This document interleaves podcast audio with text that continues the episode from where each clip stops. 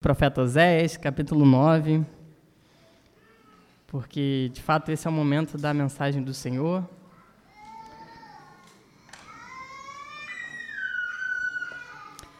Não abra apenas a Bíblia, mas abra também um coração, porque nós queremos que toda vez que uma Bíblia é aberta, o Senhor está falando e ele pode alcançar corações aqui nessa noite.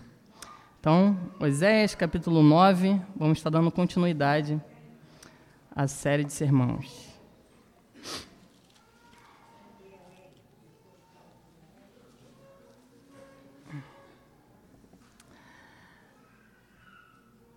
Amém. Uh, hoje eu vim para o culto, né? Acompanhado do Paulo, da Madalena, me deu uma carona para chegar até aqui. E a gente vê até brincando, né? Que toda vez que eu venho pregar aqui, eu faço uma recapitulação de tudo. Eu sempre vou desde o capítulo 1 até chegar onde eu estou hoje. Hoje eu não vou tão longe, uh, só vou lembrar do que a gente está falando, que é extremamente importante, como o livro profético. É um livro que é difícil de entendimento, é necessário saber o porquê que nós vamos ler uh, o texto de hoje. O que está acontecendo aqui? Provavelmente muitas pessoas nunca abriram a Bíblia nesse livro de Oséias para ler. E agora a gente vai estar tá falando sobre, quem olha no subtítulo aí, né, o castigo de Israel. E no capítulo 8, um capítulo antes, também está falando sobre o castigo de Israel. Então a gente pode já entender, está falando sobre a mesma coisa.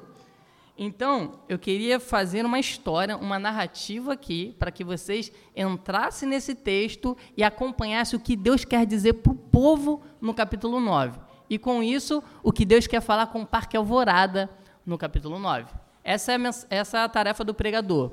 Pegar um texto bem antigo, dizer o que aconteceu lá, o que Deus queria dizer lá e o que, que podemos fazer com que esse texto seja aplicado hoje no nosso dia a dia. Então, eu vou voltar desde o capítulo 7, que eu fiquei muito feliz que muitos irmãos entenderam. Para mim foi uma das mensagens mais difíceis para trazer aqui. Mas no capítulo 7, eu falei até sobre os sentimentos de Deus, né? Como a gente pode, a gente lê a Bíblia às vezes querendo saber como o povo está, o que eu preciso fazer, uh, qual a estratégia eu tenho que usar, qual é a ferramenta que eu tenho que usar. E, infelizmente, meus irmãos, muitas pessoas leem a Bíblia e nem sequer lembram de Deus. Deus é como se fosse o amuleto para a gente ter as coisas, o amuleto para a gente conquistar as coisas, o meio pela qual eu, eu posso ser próspero, o meio pelo qual eu posso me livrar do meu sofrimento, e sempre tem muito eu, eu, eu, eu e Deus. Isso aqui é um livro sobre Deus. Então, no capítulo 7, eu falei que às vezes a gente precisa olhar a Bíblia e entender. Deus está extremamente triste e arrasado. Por quê? Israel é como um arco defeituoso. Israel é o povo escolhido por Deus, amado por Deus, mas não está fazendo o que deveria fazer. Deus preparou ele para ser um arco. Vai lá, alcance, é, abata os seus inimigos, derrube as, as pessoas, seja forte, mas virou um arco quebrado, não serve para nada. E como Deus se sente ao ver isso? Então, o capítulo 7 eu falei um pouco sobre isso. No capítulo 8, depois de Deus ficar extremamente entristecido com o povo. E, e, isso é uma coisa importante. Por quê? Porque do capítulo 1 até o capítulo 13, a gente vê a história de Oséias e Gomer. E eu comentei na última mensagem, né? Muitas pessoas não sabem o nome da esposa de Oséias. E a gente precisa se atentar a isso, gente. Somos nós representados ali. E assim como o livro de Oséias é sobre Oséias, o livro do capítulo 4 em diante não é sobre o povo judeu é sobre Deus. Como Deus está correndo atrás do seu povo e o povo não está nem aí para Deus. Então a gente precisa mudar um pouquinho a nossa forma de ler as Escrituras. Precisamos entender que isso aqui é um livro sobre Deus. E quando a gente abrir isso aqui, a gente vai falar: o que Deus está mostrando para mim hoje? Ele está mostrando que Davi está triste ou como ele é um Deus que consola Davi? Sabe? E a gente pode fazer vários outros textos das Escrituras assim: o que Deus é, na nossa vida, o que Deus é na vida do seu povo, como Deus está se sentindo e o que Ele espera de nós. Então, capítulo 8, depois de, de, de Deus ver o seu povo já não servindo mais para nada, é como um bolo que não foi virado, é como uma pomba inocente que está caindo nas mãos dos seus inimigos, é como um arco quebrado. E ele fala no capítulo 8: o castigo vem.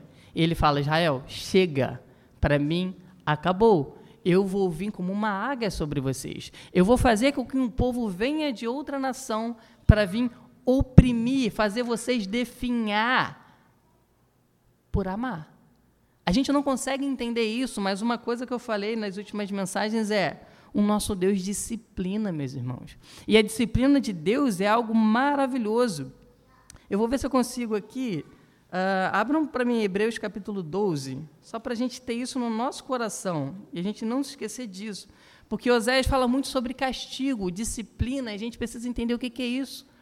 O nosso Deus é mau por castigar, por disciplinar. E Hebreus capítulo 12, um Novo Testamento, versículo 5. Deus dá uma palavra de ânimo para o seu povo. E Hebreus capítulo 12, verso 5 diz o seguinte: Vocês se esqueceram da palavra de ânimo que ele lhes dirige como a filhos? Olha a palavra de ânimo que Deus dá ao seu povo, porque é filho dele. Meu filho, não despreze a disciplina do Senhor, nem se magoe com a sua repreensão, pois o Senhor disciplina a quem ama. E o que?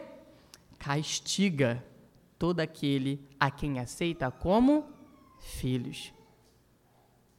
Tem castigo da parte de Deus? Glórias a Deus. Porque se Deus castiga o seu povo, é porque ele considera o seu povo filho. Perdido o homem que não é castigado por Deus, que, como diz Paulo em Romanos, é entregue aos seus próprios prazeres, às suas próprias vontades, nada acontece com esse homem. Maldito é esse homem. A ira de Deus está sobre ele. Então, capítulo 8, Deus começa falando: Estou vindo como uma águia, eu vou vir punir vocês. O, o reinado do norte vai ser destruído por Deus. E o que, que ele faz? Verso 10 ele diz, né? Embora tenham se vendido as nações, do capítulo 8 ainda, embora tenham se vendido as nações, agora eu os ajuntarei e logo começarão a definhar sobre a opressão do poderoso rei. Oséias está dizendo o seguinte: Deus vai pegar o povo de Israel, vai segurar ele aqui e vai fazer com que uma nação de fora venha e define o seu próprio povo. Vai começar a minguar. Efraim, o reinado de Israel, vai desaparecer. Oséias está falando isso para o povo, e o povo, olha o que está fazendo, que é o capítulo 9, que a gente vai entrar hoje. Diante de todo esse contexto que eu estou dando para vocês, olha como está o capítulo 9. Vamos ler? À medida que eu for lendo, eu vou expondo. Eu vou ler em três blocos aqui. Vamos primeiro do 1 até o 6. E diz assim: vamos ler todos. Não se regozije, ó Israel, nem se alegre como as outras nações, pois você se prostituiu abandonando o seu Deus. Você ama o salário da prostituição em cada eira de trigo. Os produtos da eira do lagar não alimentarão o povo, e o vinho novo lhes faltará. Eles não permanecerão na terra do Senhor. Efraim voltará para o Egito, e na Assíria comerá comida impura. Eles não derramarão ofertas de vinho para o Senhor, nem os seus sacrifícios lhe agradarão. Tais sacrifícios serão para eles como o pão dos pranteadores, que torna impuro o que come. Essa comida será para eles mesmo, não entrará no templo do Senhor. O que farão vocês no dia das suas festas fixas, nos dias de festa do Senhor? Vejam, fogem da destruição, mas o Egito os ajuntará e Mênfis o sepultará, e os seus tesouros de prata e urtigas vão herdar os cardos cobrirão totalmente as suas tendas. Eu li esses seis versículos aqui porque Oséias está falando de um contexto, o que está acontecendo ali, que a gente pode não entender assim tão claramente. Por isso que eu fiz questão de, de ler tudo aquilo que Oséias falou. E o que está acontecendo aqui? Muito provavelmente, a maioria dos estudiosos associam esse momento aqui a uma das festas que Deus instituiu ao povo, a festa da colheita. Então, todas essas atividades aqui que eles estavam fazendo, ofertando, sacrifício, derramando vinho para o Senhor, todas essas atividades eram feitas no, numa festa que, meus irmãos, não sei se todos vocês sabem, né? Mas o nosso Deus é um Deus festivo. Todos os grandes feitos que o Senhor fez na vida do povo, ele fez como se fosse selou com festas.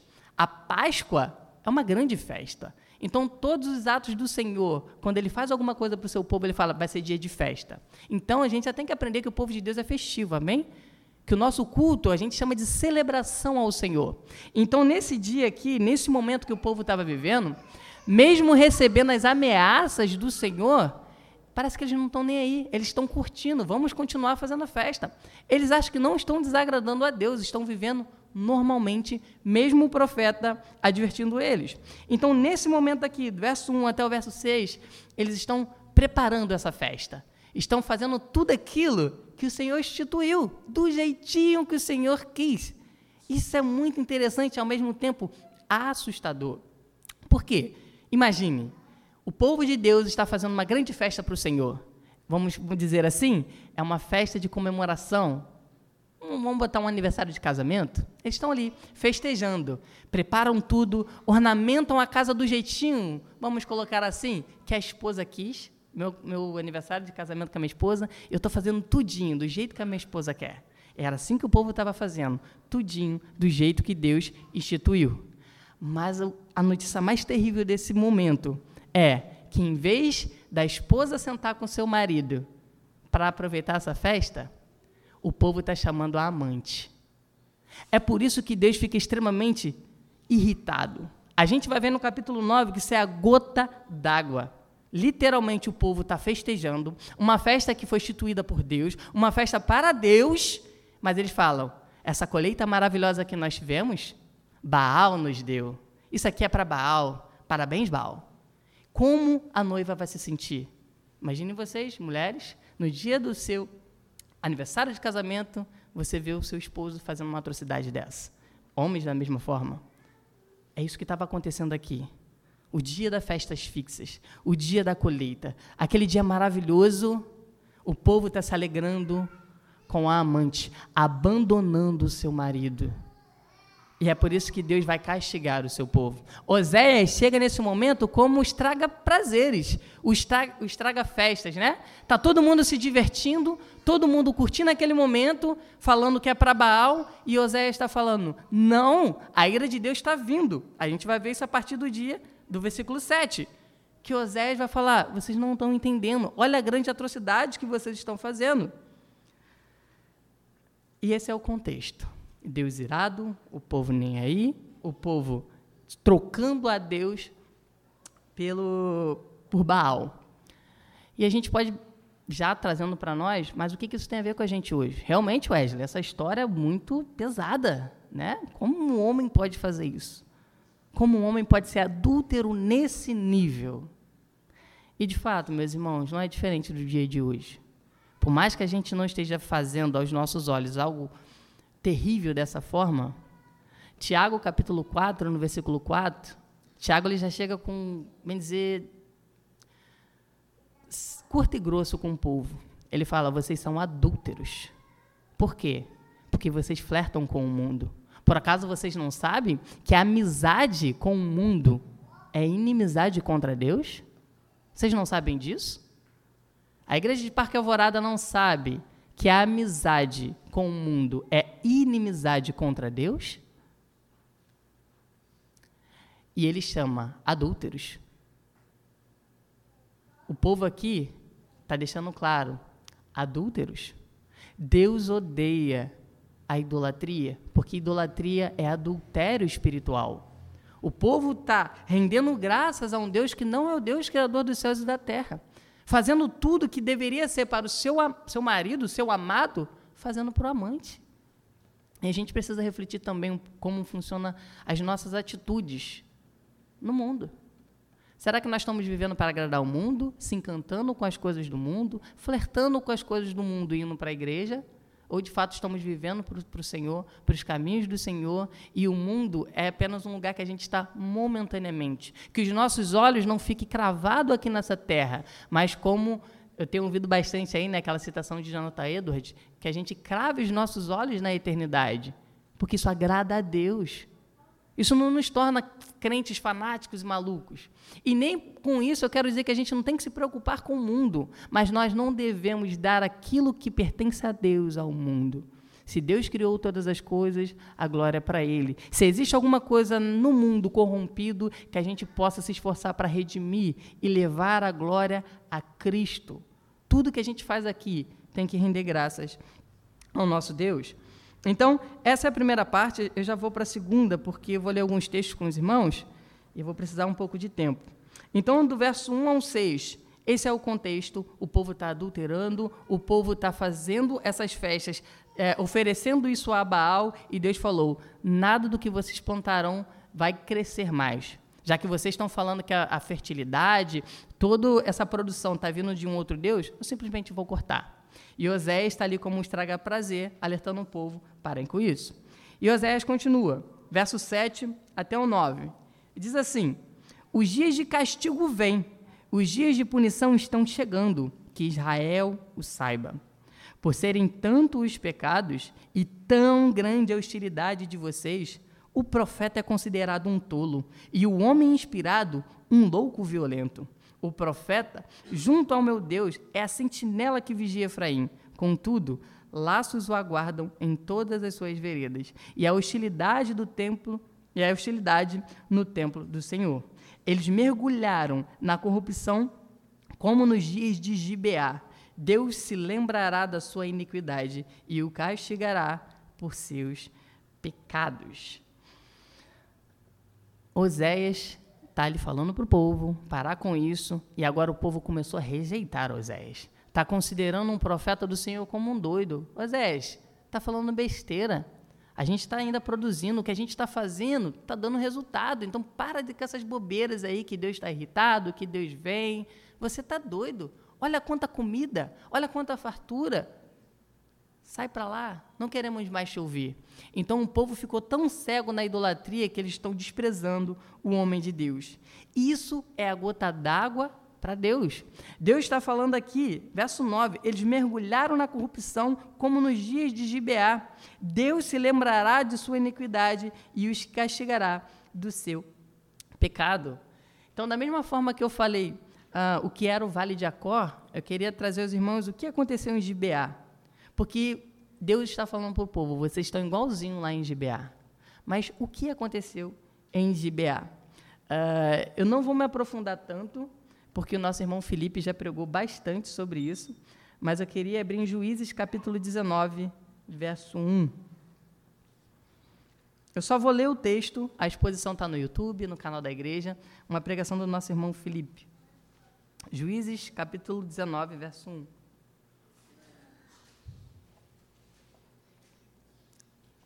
Somente o verso 1, depois a gente pula para o 11 e dá seguimento ao texto. Olha o que aconteceu lá. Naquela época, verso 1 do capítulo 19, não havia rei em Israel.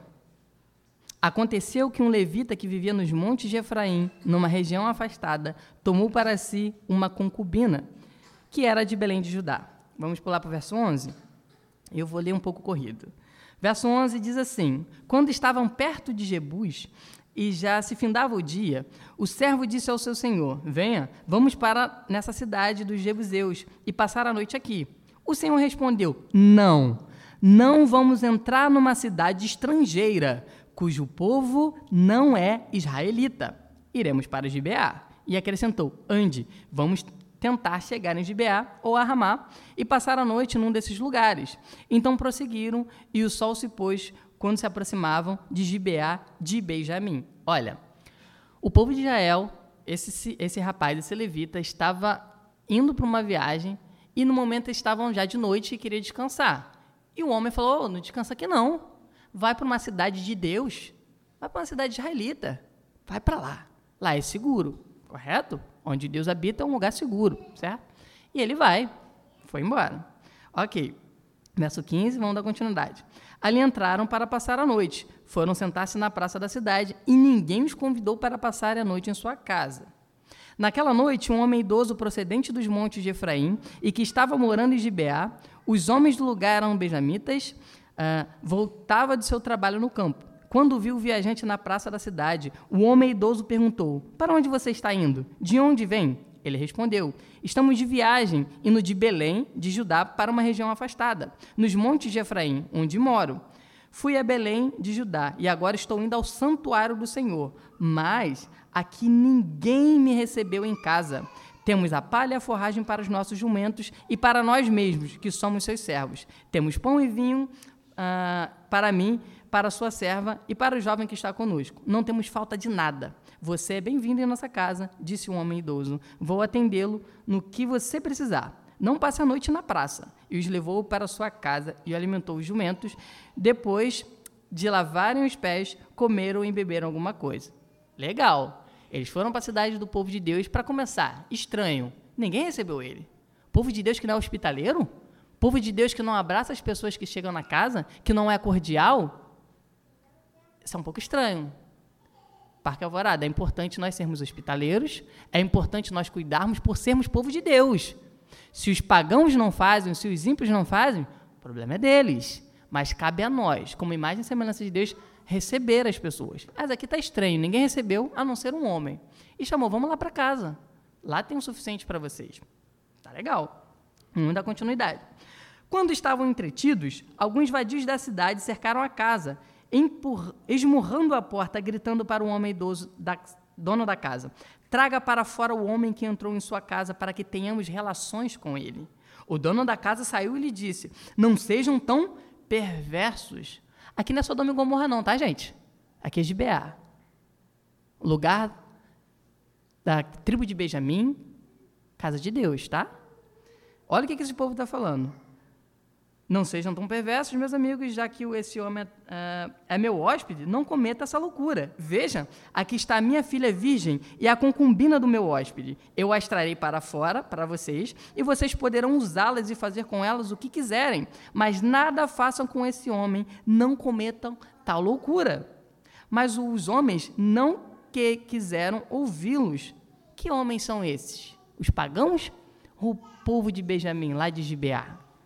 Isso é extremamente sério, meus irmãos, para a gente entender a corrupção de como está o povo. Quando Oséias está falando que o povo está como nos dias de Gibeá, é isso aqui. O povo santo de Deus, escolhido por Deus da tribo de Benjamim, cometendo esse tipo de ações. Que Deus nos preserve para que a nossa igreja não venha cometer tal coisa porque o ser humano é capaz de fazer determinadas coisas mesmo estando na igreja, mesmo estando no meio de pessoas que estão tá aqui pertencendo ao povo de Deus. Que Deus nos livre, mas a Bíblia registra essas coisas para nos servir de alerta. Se você está num ambiente seguro, saudável, ainda assim não deixe de vigiar, não deixe de buscar a Deus. Isso não isenta vocês de serem tão perversos como esse povo. Mas os homens não quiseram ouvir, verso 25. Então o levita mandou sua concubina para fora, e eles a violentaram e abusaram dela a noite toda. Ao alvorecer, deixaram, a deixaram. Ao romper do dia, a mulher voltou para a casa onde seu senhor estava hospedado. Caiu junto à porta e ali ficou até o dia clarear. Quando o seu senhor se levantou de manhã, abriu a porta de sua casa e saiu para, para prosseguir viagem. Lá estava sua concubina caí da entrada da casa, com a mão na soleira da porta. E lhe disse: Levante-se, vamos embora. Não houve resposta. Então o homem pôs, a pôs em seu jumento e foi para casa. Quando chegou, apanhou uma faca, cortou o corpo da sua concubina em doze partes e enviou para toda a região de Israel. Todos que fizeram, todos que viram isso disseram: Nunca se viu, nem se é, nem se fez uma coisa dessa desde o dia em que os israelitas saíram do Egito. E termina, pensem, reflitam, digam o que se deve fazer. O final de Juízes, esse é o capítulo final, né? Vai chegar ao 20. A gente vai ver uma guerra entre israelitas com o povo de Benjamim. A guerra da igreja contra a igreja. E isso é importante. A gente vai ver quão terrível é, quão trágico é mas o que Oséias está fazendo aqui no capítulo 9, vou dar seguimento ao texto, é: Oséias pertence ao povo de Deus. E ele vai clamar a Deus para destruir o povo de Deus. Como assim? Que coisa doida. Eu tenho que clamar a Deus para ele destruir o povo de Deus?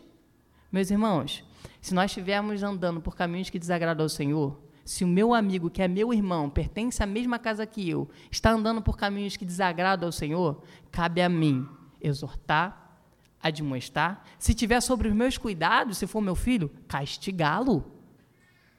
E a coisa mais extrema que a gente pode fazer como igreja, dependendo até desligá-lo da igreja, excluí-lo da membresia. Para quê? Para que a igreja permaneça saudável. Capítulo 20 de Juízes, Israel destrói os benjamitas. Eles quase somem e desaparecem. É terrível, meus irmãos. Leiam quando chegar em casa. A destruição, mas foi necessário. Foi necessário. O nosso Deus não escreveu essas coisas para a gente ficar, nossa, que história legal, que filme. É para nos ensinar. Nos ensinar sobre repreensão, nos ensinar sobre castigo, que é por amor. Deus não tem prazer em esmagar o seu povo, o seu povo. Mas se for necessário, ele vai fazer, meus irmãos. E Oséias, nessa festa, está todo mundo se divertindo, cometendo atos terrivelmente grotescos contra Deus. E está sendo tratado como um louco. A gente vai ver como está o sentimento de Oséias aqui. Mas Deus está falando, verso 9 do capítulo 9. Eles mergulharam na corrupção como nos dias de Gibeá. Deus se lembrará da sua iniquidade e o castigará por seus pecados. Uh, só para encerrar essa parte, eu já falei que se lembrar de Deus é tomar uma decisão sobre isso. Não é porque Deus tem amnésia ou não, mas ele vai falar, eu vou agir. Então a gente vai ler a última parte do verso 10 ao 17. E diz assim: A glória de Efraim lhe fugirá como um pássaro. Nenhum nascimento, nenhuma gravidez, nenhuma concepção, mesmo que criem filhos, porei de luto cada um deles. Ai deles quando eu me afastar vi Efraim plantado num lugar agradável, como tiro. Mas Efraim entregará seus filhos aos matador, ao matador. Ó Senhor, que darás a eles? Dá-lhes ventre que abortem e seios ressecados. Toda a sua impiedade começou em Gilgal. De fato, ali os odiei, por causa do seu pecado. Eu os expulsei da minha terra. Não os amarei mais.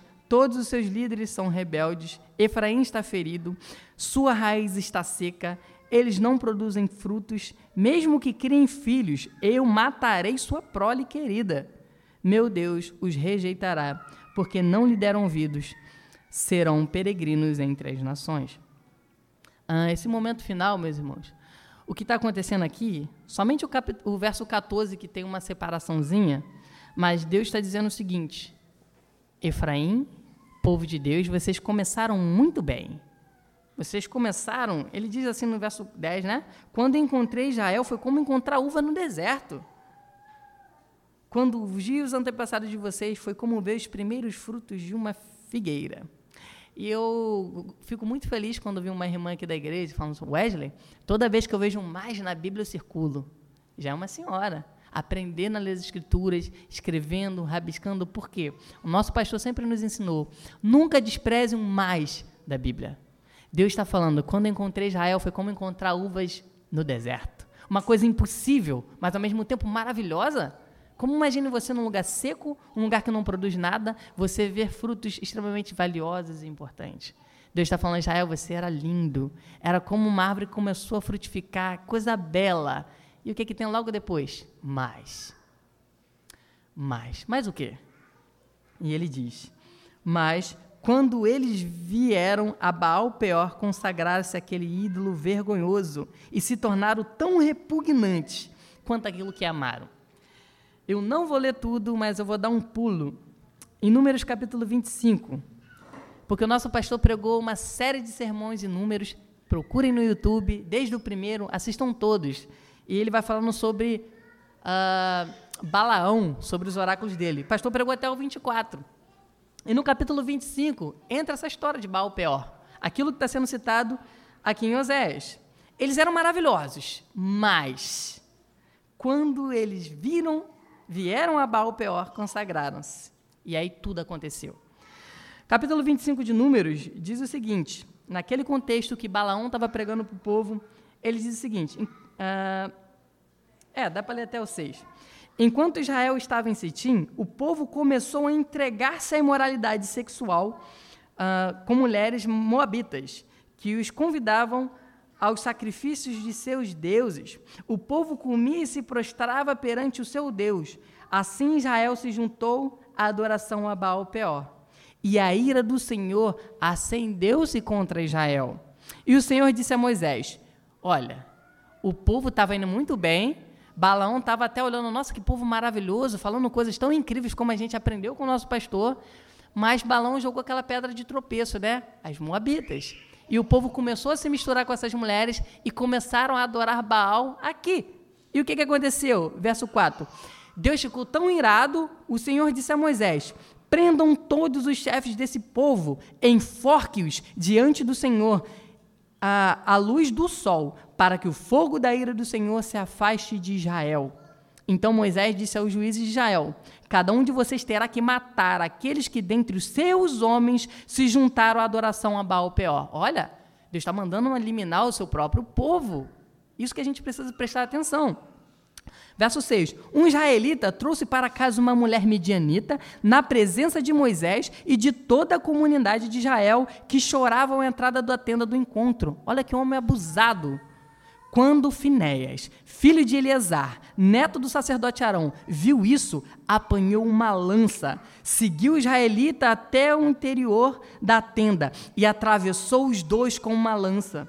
Uh, atravessou os dois com a lança, atravessou o corpo do israelita e a da mulher. Então cessou a praga contra os israelitas. Mas os que morreram por, ma... que morreram por meio da praga foram 24 mil. E o Senhor disse a Moisés: Finéias, filho de Eleazar, neto do sacerdote Arão, desviou a minha ira de sobre os israelitas, pois foi zeloso com o mesmo zelo que tenho por eles, para que o meu zelo, ah, para que em meu zelo eu não os consumisse.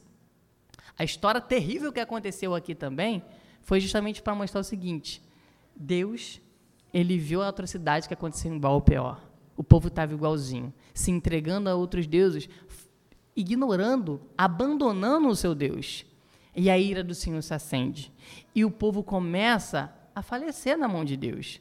A ira do Senhor faz isso. O castigo do Senhor vem por conta das nossos, da nossa idolatria, por conta dos nossos pecados, e o Senhor precisa resolver isso. Mas é tão belo ver no texto que teve um homem que se importou com aquilo que Deus sente. Esse homem foi Finés.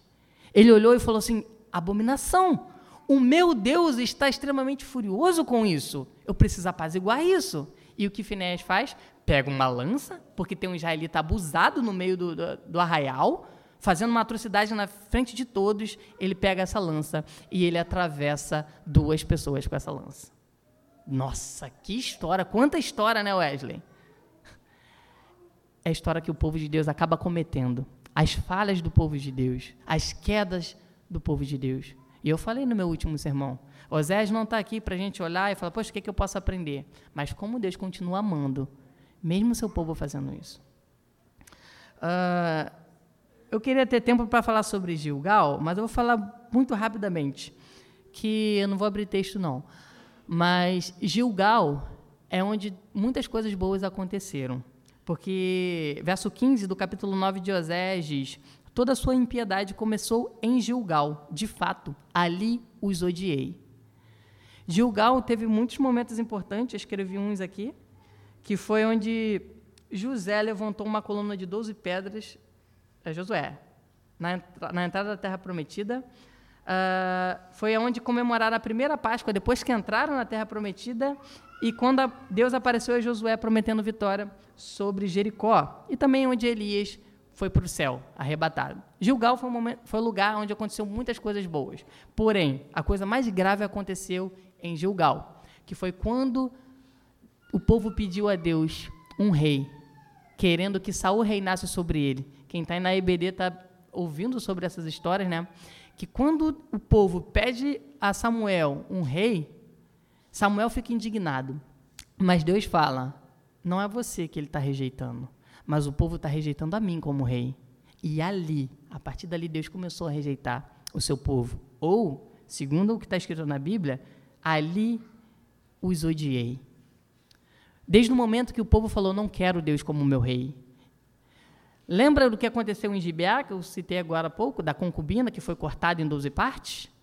O primeiro verso diz: não havia rei naquele, naquele período e o povo fazia o que queria, segundo seus próprios olhos. Quando a gente não tem um Senhor como nosso rei, que governa as, nossos, as nossas ações, a gente, quando a gente quer fazer coisas segundo a nossa própria cabeça, e não seguir na ordem de um Deus que é bom, o Senhor nos odeia. E a ira dele está sobre nós. E não tem para onde correr, meus irmãos. Quando a ira do Senhor se acende, o Mateus estava ensinando hoje para os adolescentes, não tem para onde escapar, a não ser para o amor de Deus. A única coisa que afasta a ira de Deus sobre o seu povo é o seu amor. E eu achei tão incrível, porque ele falou algo que é justamente que eu vou encerrar o meu sermão. Deus, vendo toda essa bagunça, o seu povo caindo como nos dias de Gibeá, fazendo, rejeitando a Deus desde Gilgal até hoje, não querendo Deus como rei, a ira do Senhor se acende e ele precisa eliminar o povo de Deus. E ele vai fazer isso aqui com Efraim. Efraim não vai fugir. A nação do norte vai desaparecer. Os inimigos vão vir e vão acabar, só vai restar Judá, ainda por pouco tempo. Mas, o que, que isso vale para a gente hoje? Hoje, um Deus está irado, mas teve alguém que aplacou a sua ira. Lá em Balpeor, em Balpeor naquele monte, teve um homem chamado Finés, que com a sua lança atravessou os deuses e Deus elogiou ele, falou: "Graças a Deus, um homem fez com que a minha ira se desviasse do meu povo e eu não consumisse." Mas nós temos alguém que é infinitamente maior do que Finéias. Que o zelo dele não é um zelo que veio para nos eliminar para agradar a Deus. Pelo contrário, como os adolescentes aprenderam hoje na EBD. O amor de Deus tira a ira de Deus sobre nós. Jesus Cristo, ele foi atravessado, meus irmãos. Para quê? Para nos salvar? A gente comentou hoje na EBD sobre isso. Quando Cristo fala, seja feita a sua vontade, não é, ah, eu gosto tanto dos homens, eu quero salvar os homens. Não. Jesus Cristo estava falando assim para o Pai: Pai, eu gosto tanto de você.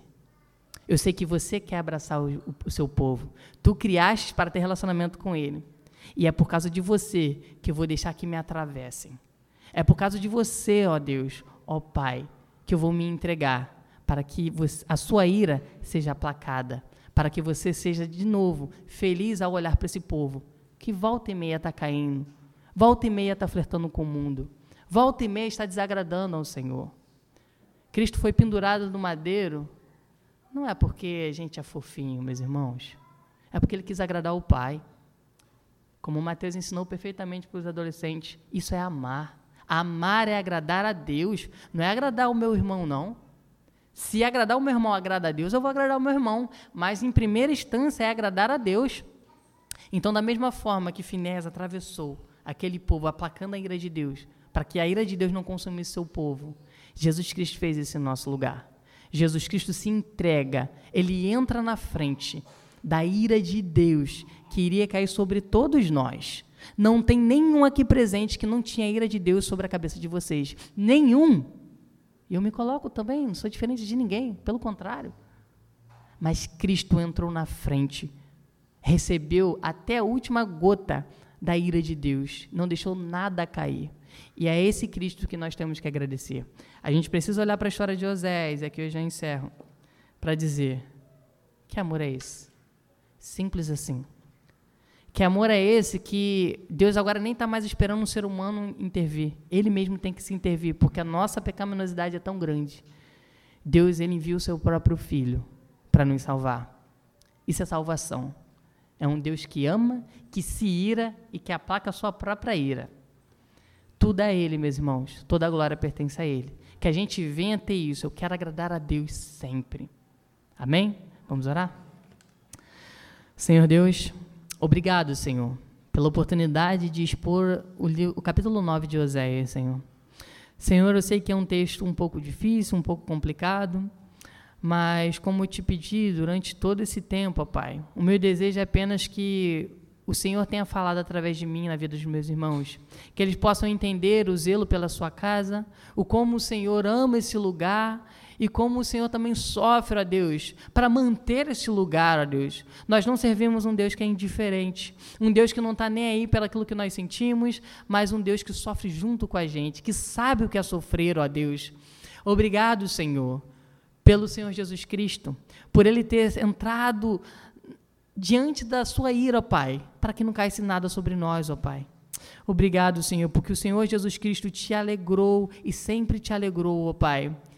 Obrigado por toda a sua obra de salvação, por toda a criação, por tudo, Senhor. Queremos render graças a Ti e não a outra coisa, ó Deus. Não queremos flertar e dar o crédito para outra coisa que não seja Ti, ó Pai. Se estamos de pé, se respiramos, ó Deus, é porque o Senhor nos mantém de pé até hoje. Continua nos mantendo em pé, ó Deus. Aquele que, Senhor, está de pé, por favor, segure, ó Deus. Mas aquele que caiu, ó Deus, estenda sua mão novamente, ó Pai. Por favor, ó Deus, levante os irmãos que estão caídos nesse lugar, que eles voltem para os seus caminhos, Senhor, que entenda que aqui é o melhor lugar do mundo, Senhor. Te agradecemos, Senhor, porque cada dia a cada pregação, conhecemos um pouco mais do Senhor, um pouco mais do seu agir na vida do povo. E que esse conhecimento venha fazer com que a gente viva de forma para te agradar a cada dia mais. Te agradecemos por tudo em nome de Cristo Jesus. Amém e amém.